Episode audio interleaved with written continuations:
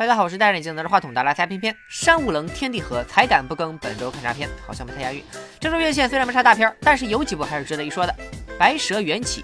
又是大家期待的国漫题材，《白蛇缘起》是追光动画和华纳兄弟共同制作的动画电影。追光动画的创始人王威是土豆网的创始人，离开土豆以后就创立了追光动画。之前出过三部电影，总是雷声大雨点小，而且是一部比一部小。从小门神到阿腾奇遇，再到猫与桃花源，是不是最后一部你们都没听过？一八年刚上映的，票房才两千多万。这三部作品有一个共同特点，那就是技术方面相当到位了，但故事都是一般。追光动画最新的这部电影改编自东方经典 IP《白蛇传》，画风确实优秀，算是国漫里比较特别的了。场景什么的也做的很有美感。虽然男主有点像任新奇，女主。有点像李冰冰，总之技术方面依然达标，就盼着能编出个好故事来了。希望这部国产动画不会让大家失望吧。养家之人。说完国产动画，再来说一部爱尔兰动画。这中有很多重用的外国电影，《养家之人》就是其中一部。在这个女权崛起的时代，某些国家的女性甚至连基本权益都没有，活得像个过街老鼠。《养家之人》用动画的形式描述了这样一个残酷的故事，涉及到了宗教、女权、政治。哈尔瓦纳是个年仅十一岁的阿富汗女孩，阿富汗被塔利班控制，女性不允许在街上抛头露面。哈尔瓦纳在父亲被塔利班带走后，她剪掉长发，穿上男孩衣服，一边养家一边打听父亲的下落，算得上是阿富汗版花木兰了。画风我也很喜欢。等等，这考的是糖葫芦吗？电影上映于二零一七点，口碑经过了。一年多的沉寂，依旧好评如潮。目前豆瓣八点三分，烂番茄新鲜度高达百分之九十五。本片由爱尔兰知名动画公司卡通沙龙制作，没错，就是做《海洋之歌》的那个。本片导演诺拉·托梅的上一部作品是和《海洋之歌》导演汤姆·摩尔合作的《凯尔金的秘密》，评价那是相当的稳。口碑好，导演好，团队好，画风好，有啥理由不看呢？二十二年后的自白，本片改编自韩国电影《我是杀人犯》，二零一七年在日本首映，现在突然在国内上映也是蛮惊讶的。虽然是翻拍，但和原作的成绩旗鼓相当。二十二年后的自白讲述了连环杀人案的凶手逍遥法外二十二年后，突然有人自称真凶，不断挑衅警方，还自强不息的出了一本书叫《我是杀人犯》。这个剧情听上去就很吸引人，主演阵容很是强大，炳哥藤原龙也饰演出书的杀人犯。对于日媒给他的意外适合演反派的男星的称号，炳哥也很无奈。饰演警察的是咱们熟悉的小明，啥？你不认识小明？那说明你还没有看过偏偏做的《我的恐怖妻子》的专栏啊！除了饼哥和小明，还有小鲜肉，同时也是我司女同事心头肉的龙星良。看在饼哥的饼脸迷之越来越大的份上，大家可以去电影院支持一波。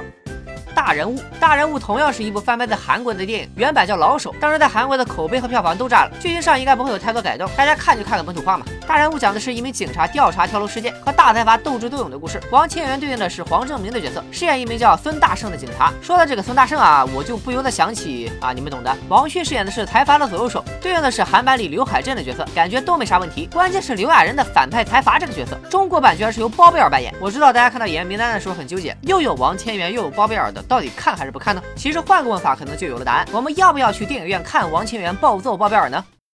命运之夜，天之杯。恶兆之花剧场版，科普一下吧。Fate 是日本在零四年出的一款文字游戏，其实算是恋爱养成类，还是十八叉。但是其圣杯战争的世界观设定非常宏大，也是郭敬明绝技的核心创意来源。可以说没有 Fate 就没有郭敬明的绝技。Fate 后来衍生出了大量作品，游戏、小说、动画啥都有。动画版偏偏只看过零六年出的 Fate Stay Night 和一一年出的 Fate Zero。偏偏在大学的时候玩过 cosplay，第一个角色就献给了 Fate 的男主角魏公侍郎，他长这样，而我 cos 的是这样。你以为我出这个角色仅仅是因为便宜吗？啊，是的，这次的剧场版《天之杯：恶兆之花》是根据原作游戏 Fate Stay Night 中。的另一条故事线改编而成，相对来说是粉丝向的小众作品。之前没看过《fit 系列的人，去电影院看这部剧场版可能会很蒙圈，所以只推荐给二次元动漫迷。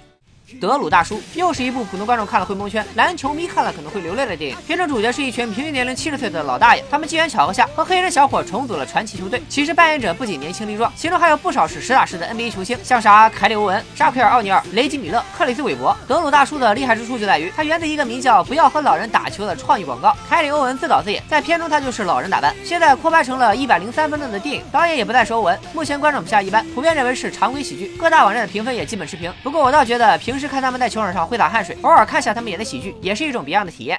燃点每周好像都会上一部纪录片，但是这周这部燃点就有点尴尬了。二零一七年，导演把镜头对准了国内十四个比较有代表性的创业者，排在首位的两个就是锤子科技创始人罗永浩和小黄车的创始人戴威。小黄车就不用说了，大家的押金已经说明了一切。罗永浩最近似乎也不太顺利，随手一搜都是这样的新闻。导演是摸到了一张预言家的牌啊，这拍的到底是燃点还是两点？随时发不出工资，随时倒闭，随时被债主围楼，不免为片中出现的其他创业者捏一把冷汗。